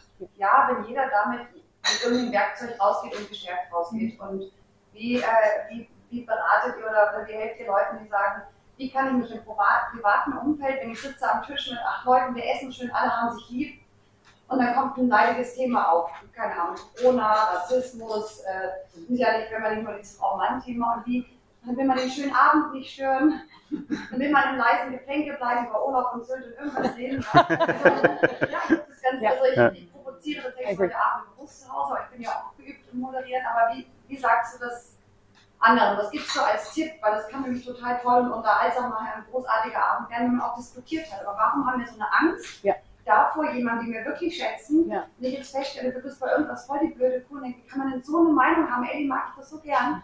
Und dann eben vielleicht zu fragen, warum denkst du so? Oder wovor hast du denn Angst? Mhm. Oder was, was sind deine Tipps da, dass man das, nämlich das gute Gespräch auch zu Hause üben kann? Mhm. Weil das, das liebe Gespräch ist einfach, aber es ist nicht. Mhm. Aber ich finde, du hast die Antwort ja gleich mitgegeben. Ne? Ich finde, äh, was dann, was dann hilft, ist eben das Fragen stellen. Ne? Äh, und eben, äh, ich glaube, das ist ja was, was total anderes. Also jetzt habt ihr bestimmt auch alle schon gehabt, ne? also sozusagen ne? Corona-Impfung, ja, nein, ist ja schon so ein Thema, wo man auch eine, äh, eine relativ konkrete Frage, aber doch ein interessantes Meinungsspektrum dazu, äh, auch in der eigenen Familie durchaus hat. Äh, und dann eben nicht zu sagen, oh, boah, bist, bist du bescheuert, dich nicht impfen zu lassen? Sag mal, geht's noch? Sondern zu sagen, warum, was hält dich davon ab? Was, wo siehst du das kritisch, äh, dich impfen zu lassen? So. Und ich glaube, also, ne, wenn ich Lust habe, so ein Gespräch zu führen, dann ist ja, eröffnet mit den Fragen, ist natürlich viel, viel eröffnender, als wenn ich gleich in so eine Kontraposition gehe, äh, weil dann kann es sich verhärten und eben der, der schöne Abend auch schnell unschön werden. Ich habe da, noch auch noch einen Gedanken, weil da passt irgendwie, glaube ich, meine These auch zu dem, aber egal ob es im privaten oder im öffentlichen oder im Meeting-Diskurs ist, dieses, ich glaube, dass es heute wieder darum geht, so einen Umgang mit Unsicherheiten auch zu mhm. finden und auszuhalten, weil das ist ja in den TV-Shows nicht vorhanden, ich finde auch in ganz vielen Meetings, auch allein schon von der Agenda gar nicht möglich. dass es da wirklich, man Räume schafft, auch selber zu sagen, weil es gibt ja ein Staccato, denn man muss sofort was darauf antworten und dieses, ähm, sei es jetzt Thema Impfung oder irgendwas zu sagen, boah, berührt mich irgendwie auch, ich weiß es eigentlich gar nicht selber so genau, oder ich kann es erstmal gar nicht verstehen, ich weiß gar nicht, mir geht es damit einfach erstmal komisch. Also sich selber so einen Unsicherheitsumgang äh, zu bauen. Das kann man Erlauben. nur mit anderen. Mhm. Aber ich glaube, das ist auch, deswegen meine ich, ein Riesenthema so von jetzt oder unserer Zeit, dass das kaum irgendwo mhm. stattfindet, weil das so mit Schwäche oder mit wenig Einschaltquoten oder was auch immer dann mhm. verbunden ist, aber wirklich Räume zu haben, wo man auch mal zögern kann, wo man auch mal einen Rückschritt macht. So, ja, was ich eben gesagt habe, jetzt wo du so sprichst, denke ich mir auch, hm, okay, war vielleicht irgendwie gar nicht so cool. Ja. Oder oder ähm, wenn du so sprichst, wenn du das Thema sprichst, dann löst das in mir, ähm, was weiß ich, aus. Aber das zu ermöglichen, ich glaube, das kann man tatsächlich nur wahrscheinlich in klein, wo man eigentlich weiß, hier könnte ich es mal üben.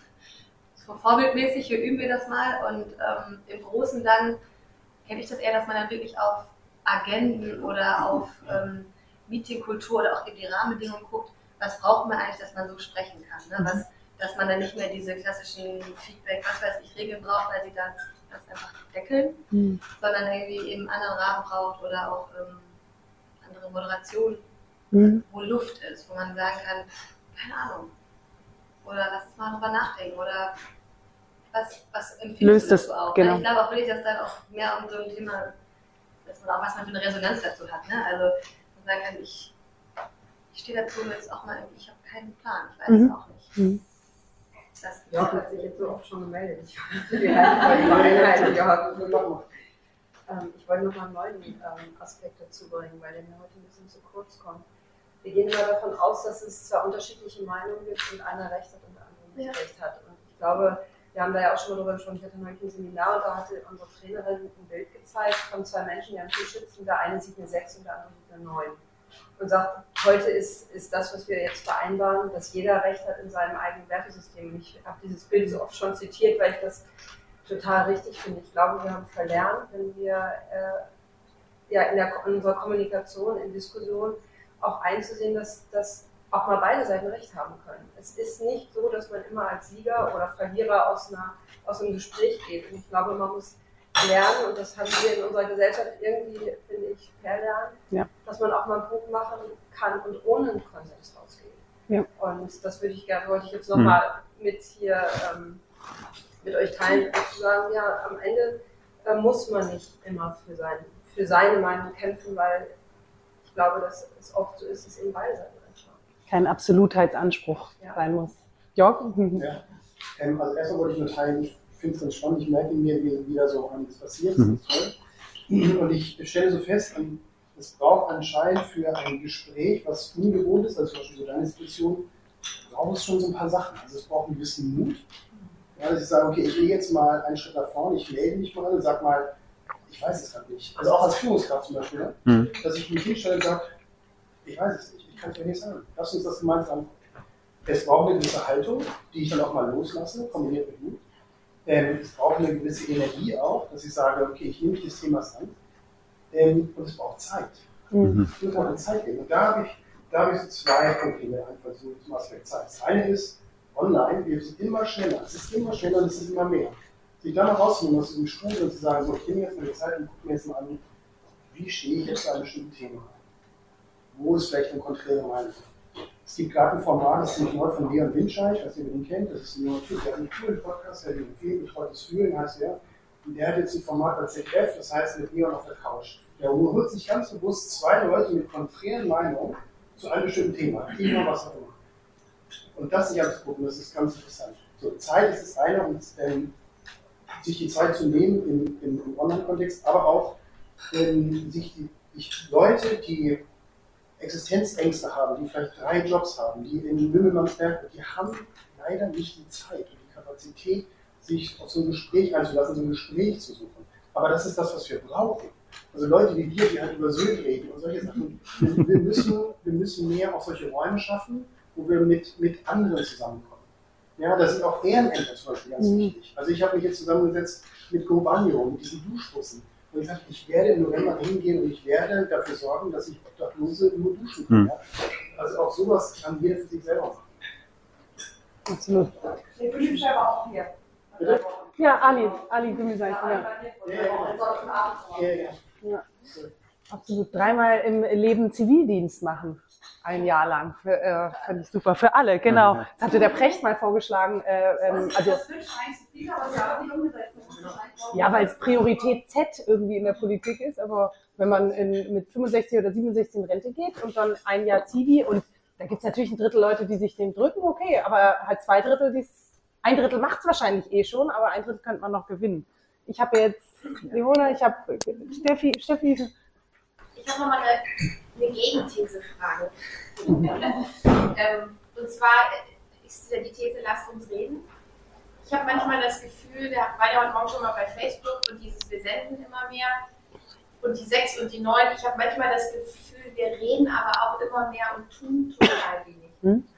Ähm, und wenn ich manchmal Gespräche aus so einer Vogelperspektive, ich meine, der so politisch im öffentlichen Raum betrachte, habe ich das Gefühl, weil wir auch so viel senden wollen und uns auch über Gespräche so viel selbst darstellen wollen und es gar nicht unbedingt darum geht, dass wir jetzt den Inhalt lösen wollen, sondern wir finden für alles noch einen neuen Begriff. Also das ist nicht nur der Entrepreneur, es gibt auch den Intrapreneur, es gibt den Zeitpreneur und wahrscheinlich gibt es übermorgen noch einen dritten Preneur.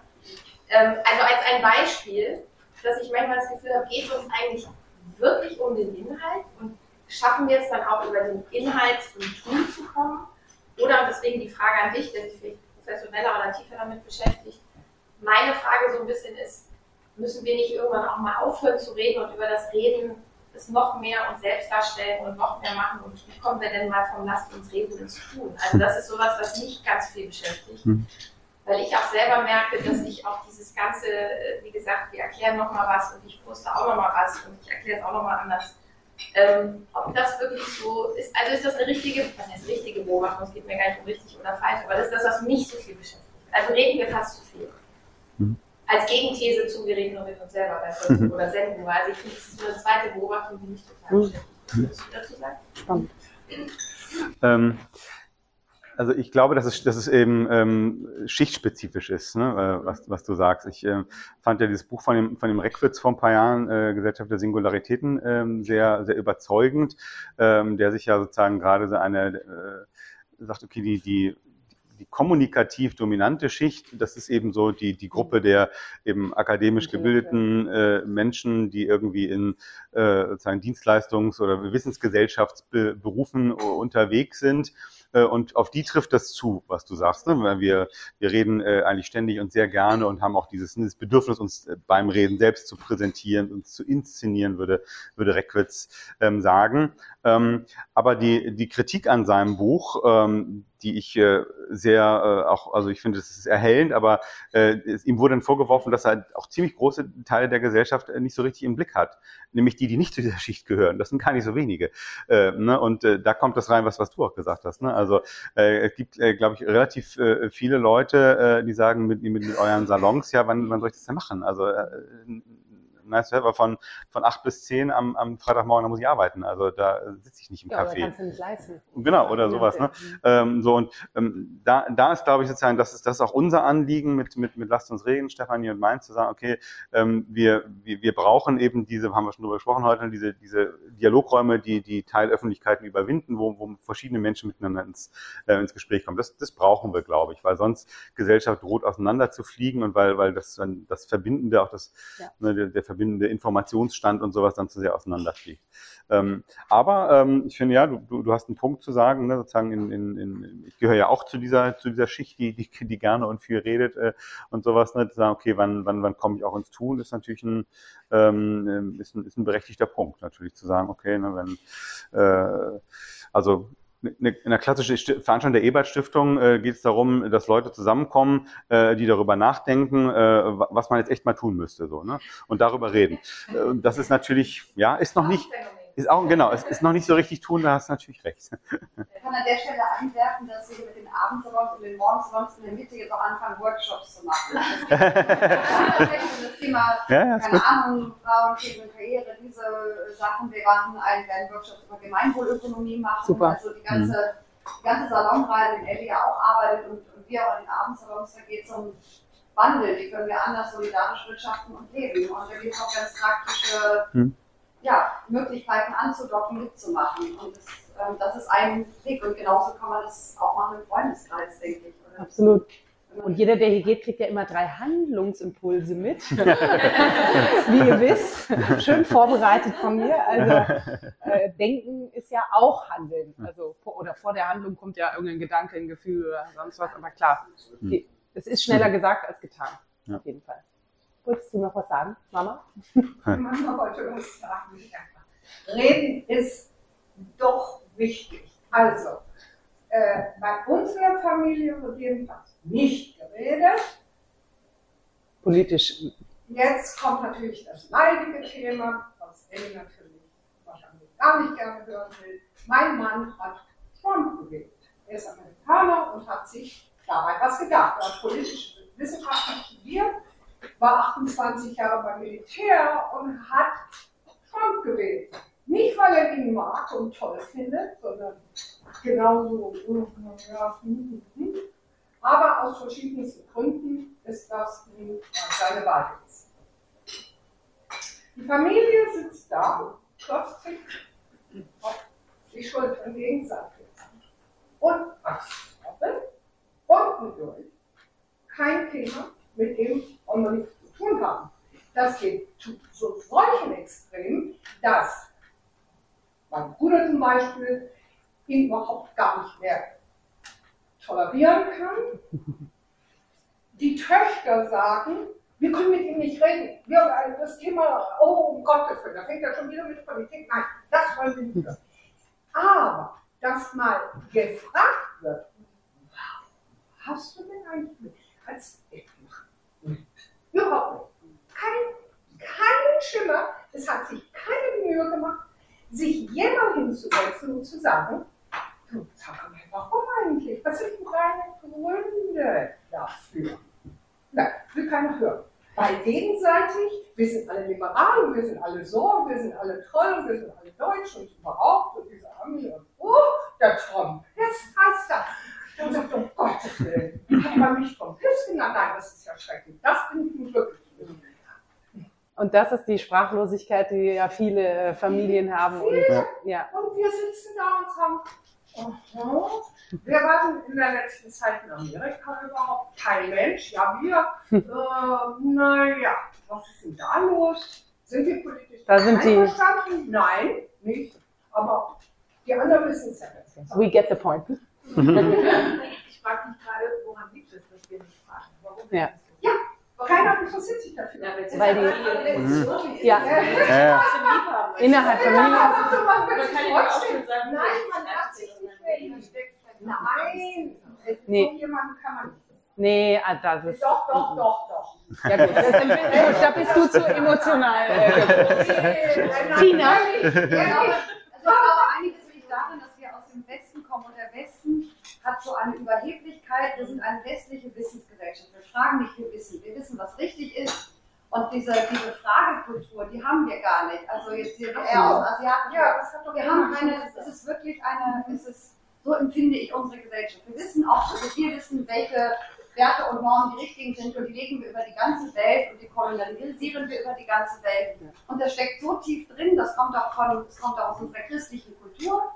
Ist auch keine Frage, Kultur ist eine Wissenskultur. Sie wissen, wie alles, also diese ganzen tief sitzenden Überzeugt. Überheblichkeiten und Überzeugungen, diese, in denen sind die Fragen, ist das Gegenüber, ist das andere, das Andersartige, Ja. nicht angelegt und nicht gewünscht. Deswegen bin ich auch sehr religionskritisch, aber es ist wirklich, wo ich aus einer christlichen Familie komme, mit Pfarrer als Vater, als Opa und so, ähm, das ist Teil unserer Kultur, dass wir das wissen. Da können wir uns teilweise gar nicht so wehren. Man muss also aktiv eine Nichtwissende sein wollen. Man möchte, man muss nicht wissend Ja. sein wollen. Man muss Neugierde aktiv üben. Mhm. Sie ist uns quasi nicht in unserer Gesellschaft gelernt worden. Sie wird uns auch nicht in der Schule gelernt. Du- Ja, ich glaube, da kommen wir auch wieder zum Anfangssatz, dass man möchte halt Recht haben. Ich merke das auch in der Familie, dass in Gesprächen, sei es, es geht um, ich würde nie einen Zuchthund kaufen. So. Und dann Mhm. spricht man darüber, ja, ich würde nur einen Hund adoptieren.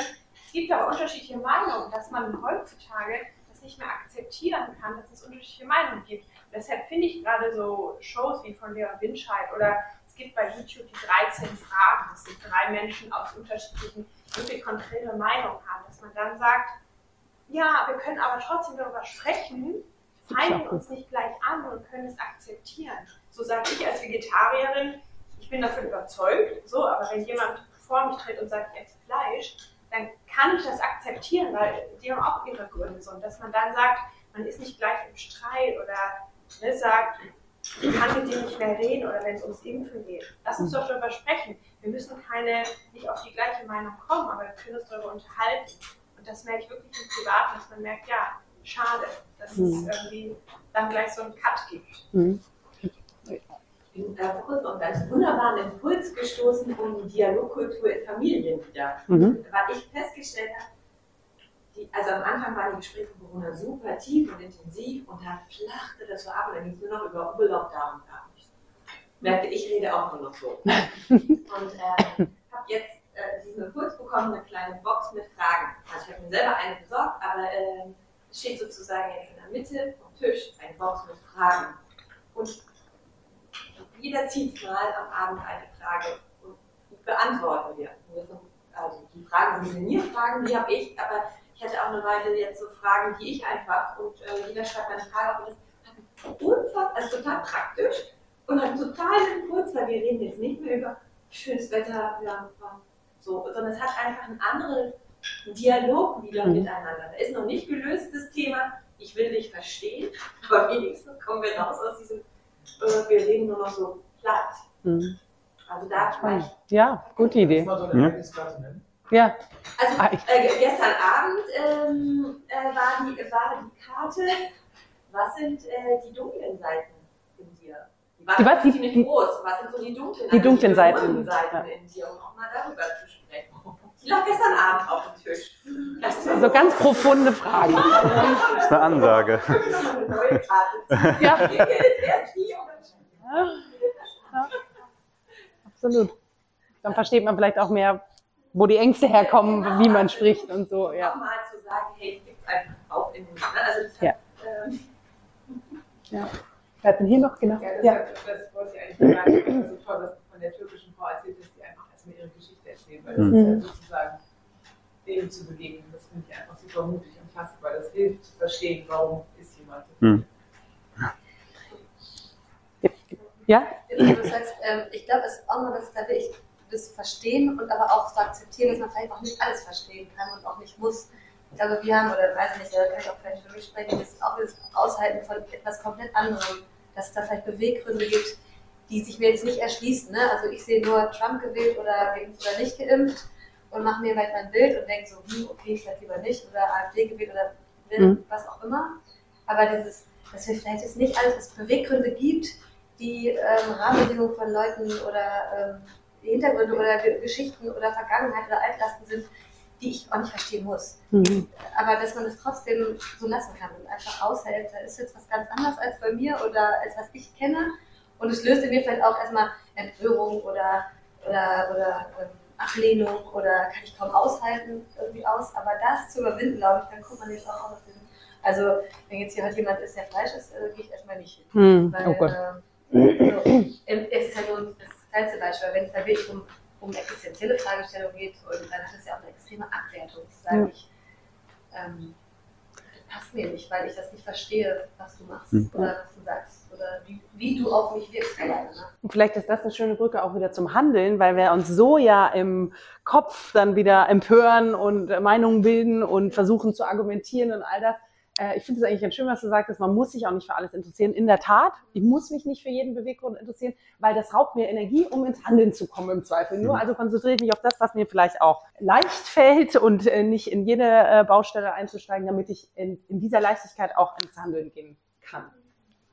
Ich würde gerne nochmal auf das Wort Rahmenbedingungen eingehen, weil das fand ich auch ja, ganz, ganz, spannend in diesem Kontext. Oft ist es ja so, wir rauschen in irgendwelche Meetings rein oder in irgendwelche Talkshows, wir haben eigentlich innerlich unsere eigene Agenda, wir sind gedanklich dort, dort und dort und rauschen die Themen rein und sind auf einmal in so einer Ich muss Sieg-Mentalität oder ich muss jetzt das Ergebnis erzielen Mentalität.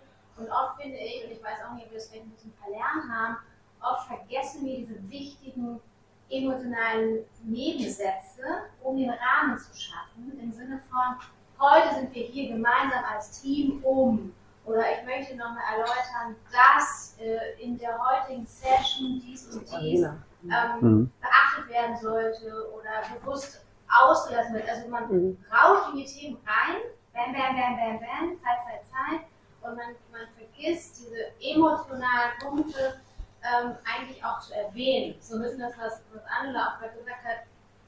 Man kann das natürlich versuchen, dann auch nochmal so eine emotionale Ebene zu geben und zu sagen, Achtung, hier fühle ich mich oder Achtung, hier ist irgendwas im Raum, aber das machen die meisten ja nicht. Wenn man so rational die Themen durchgeht und den Rahmen auch nicht schafft, um wirklich zu reden. Mhm. Gibt dir noch mal das Wort? Danke. Danke. Ähm, Finde ich total wichtig, äh, auf, auf jeden Fall. Und ich glaube auch, dass das, äh, dass das ist, wo man, wo man wirklich praktisch eine ganze Menge machen kann. Ne? Wie, wie du es gerade schon ein paar Beispiele äh, gesagt hast. Ne? Wie, wie, wie schaffe ich einen Rahmen in einer Gesprächssituation, die ich beeinflussen kann, sei es jetzt als äh, Mitarbeiterin, Mitarbeiter eines Unternehmens oder eben auch im, im privaten Kontext, wenn wir mit der Familie zusammensitzen oder sowas. Ne? Wie, äh, da, da haben wir uns auch ein paar Gedanken drüber gemacht. Ich glaube, da, da kann man so schon so ein paar Punkte aufnehmen. Das ist natürlich, äh, das ist natürlich auch, auch Raumsituation eine Rolle spielt und sowas. Ne? Ich meine, wenn wir uns jetzt genau in dieser Runde äh, genau zu diesem Thema äh, irgendwie, keine Ahnung, äh, in einem äh, schlecht äh, unsanierten Uni-Seminarraum hier drei Schritte weiter getroffen hätten, es wäre wär ein anderes, hätte eine andere Dynamik. Es muss nicht, muss nicht per se wahnsinnig schlimm sein, aber ihr versteht, was ich meine. Also solche, auf solche Dinge zu achten, wenn es möglich ist, das ist, glaube ich, total wichtig. Ähm, ich wollte gerne nochmal auf, auf das eingehen, was, was, was du gerade auch gesagt hast, dieses äh, Andersartigkeit aushalten. Das finde ich einen total wichtigen Punkt, ne, wenn wir äh, denken, okay, ein Dialog lebt davon, dass der andere auch recht haben könnte ähm, und äh, nicht ich da reingehen will, um, um gewinnen zu wollen. Und das ist tatsächlich auch ein letztlich ist das schon auch ein, ein Anlass für uns gewesen, dieses, dieses, Buch zu schreiben, weil das, das kann man nachweisen, dass wir heute in unserer Gesellschaft segregierter sind, als wir es mal waren.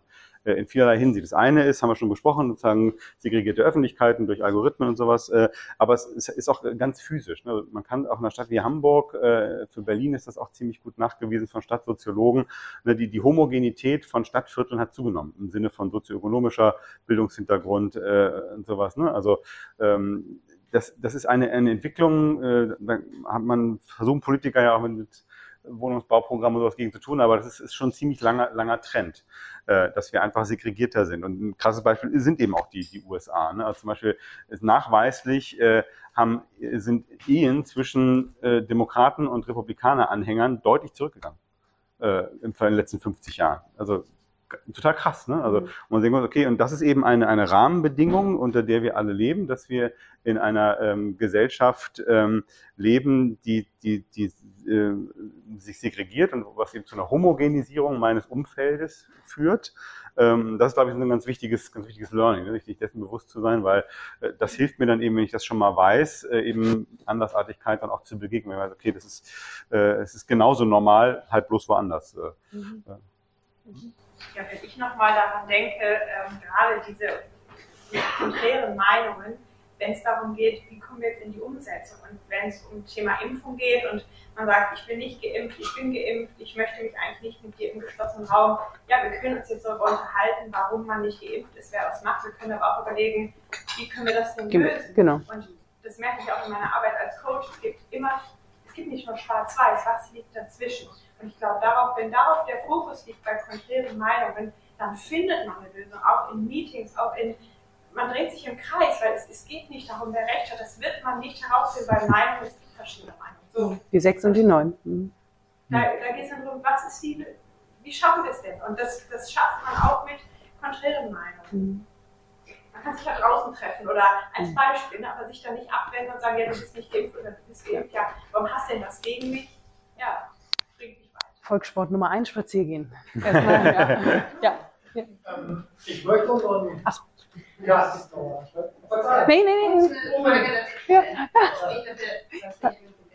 Ja. Äh, tatsächlich ähm, hänge ich gerade noch an, der, an dem Hinweis mit dem Bildungsbürgertum und ja. in der Tat zu sprechen. Ähm, ist es nicht auch, und das kann ja auch aus einer äh, arroganten Haltung eine Frage sein, aber ist es nicht auch die Aufgabe des Bildungsbürgertums, sich wenn es diese ja, Wahrnehmung schon gibt, ähm, da ein Stück weit auch gegenzuarbeiten. Also ich frage mich das, weil ich jetzt, sei es jetzt als Frau in der Rolle, in der leitenden Rolle im, Maschinenbau oder in der Baubranche äh, diese Diskussion gut kenne aus Meetings oder äh, ja, ich selbst auch aus den neuen Bundesländern komme. Mhm. Und für mich das unwahrscheinlich äh, ja auch emotional anstrengend ist, in genau. Familie genau. zu diskutieren, wie politische Haltungen sind. Ne? Ähm, in meiner alten Heimat, wenn einfach die NPD Straßenzüge aufkauft, das macht mich wahrscheinlich wütend, ne? das, das mich. Und gleichzeitig aber auch zu verstehen und gegen anzuargumentieren und eben nicht in Blasen zu sein, wie eher da oben in Hamburg, ne? und euch geht es ja gut und guck mal, wie es uns geht. Also da spielt ja auch sehr viel ähm, ja, Fragen Rolle. Ne? Was sind die Beweggründe und kann es ein Auftrag sein? Das ist die Frage.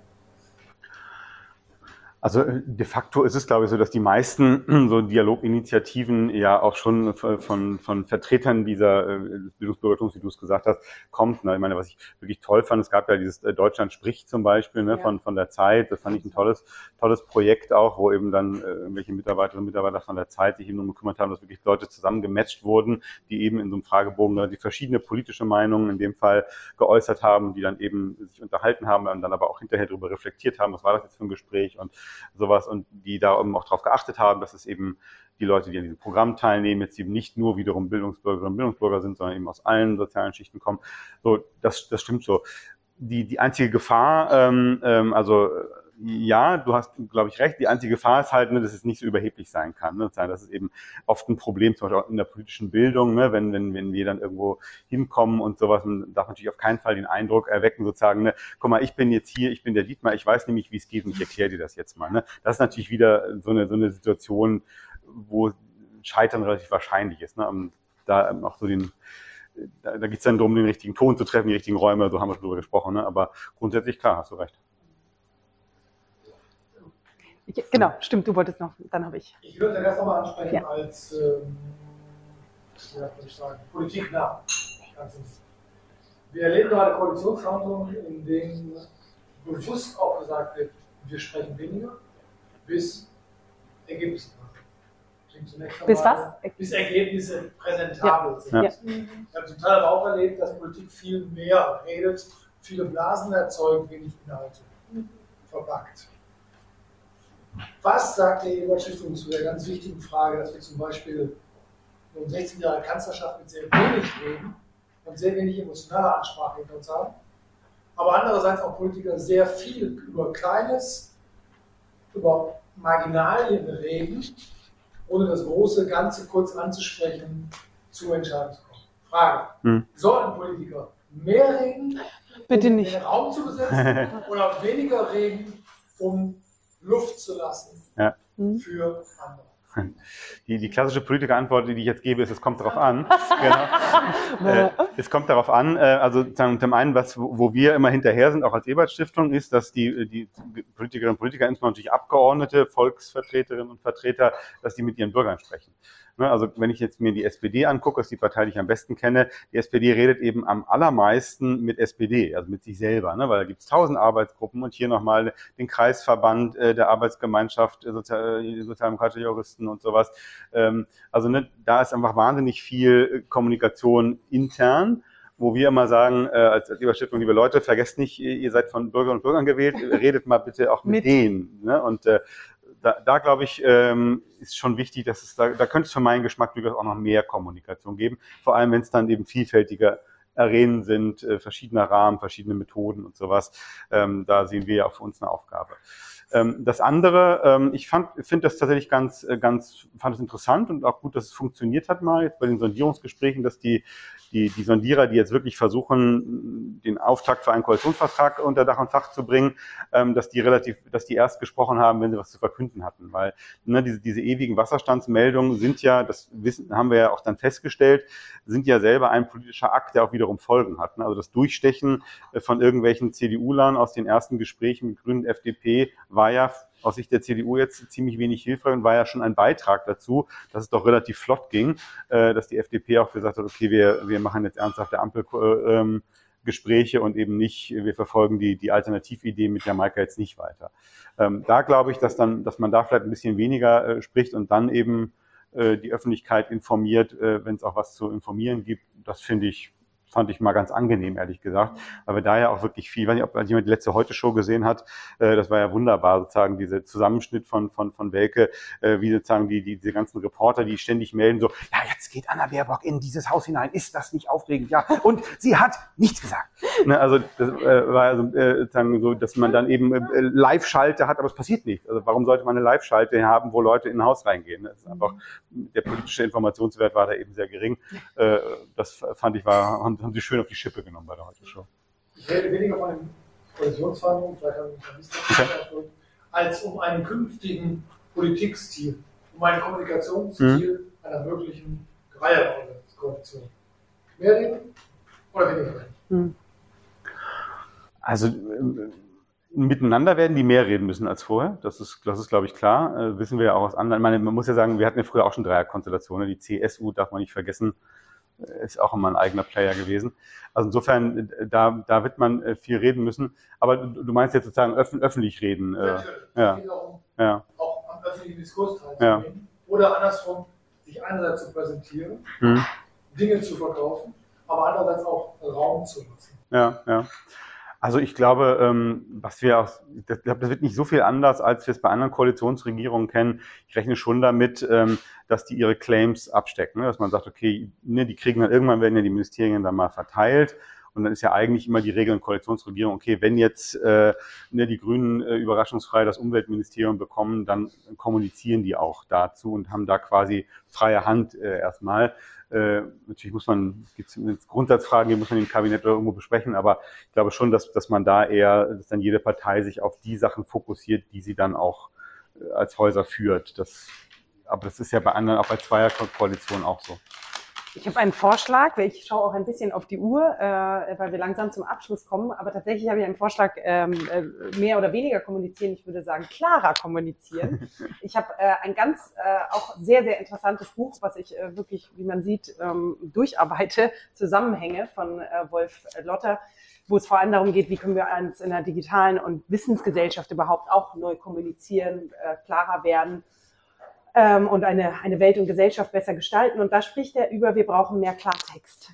Wir brauchen auch einfachere Sprache und ein, ähm, ein Zitat daraus, und das ist etwas, was jeder eigentlich von uns üben kann, ist, ähm, es geht um Klartext, also möglichst transparente, nachvollziehbare Sprache. Wir sollten so reden, dass wir verstanden werden. Zu einer offenen Gesellschaft gehört ein offenes Wort. Derlei braucht ein gutes Selbstbewusstsein in, in die eigenen Fähigkeiten und die in der der anderen. Und diese Kräfte sorgen dann für Synthese. Ein Wort, das in seinem griechischen Ursprung ähm, so viel bedeutet wie Verknüpfung. Nur eben, dass der Knoten, dabei, der dabei entsteht, leicht lösbar ist, nicht einheitlich und auch nicht auf Dauer geflochten. Ich finde das Bild ganz schön und ähm, auch ein Klartext ist mhm. etwas, was in der Politik oft fehlt, in, in Meetings äh, viel fehlt, aber auch ähm, sonst wo. Das ist ähm, so ein, ein Action-Item, glaube ich, was man mitnehmen kann. Ähm, wir haben ja noch, es ist jetzt so 20 vor, das ist die Zeit, wo wir meistens so in der großen Runde ähm, zu sprechen, weil wir dann noch das, äh, die Möglichkeit haben, zusammen äh, gemeinsam zu sprechen. Aber ja, die, die schon da waren, wissen, ähm, Dietmar, Stefanie und ich haben in der Vorbereitung, ohne zu wissen natürlich, worüber wir jetzt sprechen, überlegt, was wären die drei Punkte, die jeder hier äh, mitnehmen kann, die ich vorbereitet habe, wie immer auf einem Flipchart. Goethe geht zur Seite für drei Impulse zum Mitnehmen, ähm, eben wie gute Kommunikation gelingen kann. Einmal, dass man sich selber das eigene Bewusstsein schärft, in welcher Arena höre ich zu oder rede ich. Was wäre ein anderes Wort für Arena da noch, in welchem Umfeld, privat oder öffentlich. Ähm, sich dem öfter bewusst zu machen, macht es wahrscheinlich auch einfach, im Zweifel mal zu sagen, interessiert mich nicht, brauche ich nicht. Oder einfach zu sagen, okay, wie viel gebe ich auch rein. Das zweite ist, dass jedes gute Gespräch auch ein, ein gewisses Setting oder Atmosphäre äh, braucht. Ähm, du hast das Beispiel mit äh, der Uni, also auch so eine äh, gewisse Energie, ein Gefühl ähm, äh, gebracht. Aber, und das geht, glaube ich, Hand in Hand mit der Arena, ähm, wenn man halt digital unterwegs ist, braucht es was anderes als analog. Und ähm, ich finde das dritte auch nochmal, und das habe sich, glaube ich, rauskristallisiert, auch man muss einfach auch nicht jedes Gespräch führen. Ein liebevolles Nein, danke ist auch mal in Ordnung, weil man eben vielleicht dann dadurch mehr Raum zum Handeln ähm, kreiert, als sich mit tausenden Gegebenheiten auseinandersetzt. Ähm, ich möchte mich erstmal, lieber Dietmar, bei dir bedanken und in der Hoffnung, dass hinter dir ähm, findest du einen, einen kleinen Beitrag für einen hoffentlich schönen nächsten Dialogabend für Stefanie und dich. Ich hoffe, es ähm, geht dir besser. Erstmal ein großer Applaus für Ihr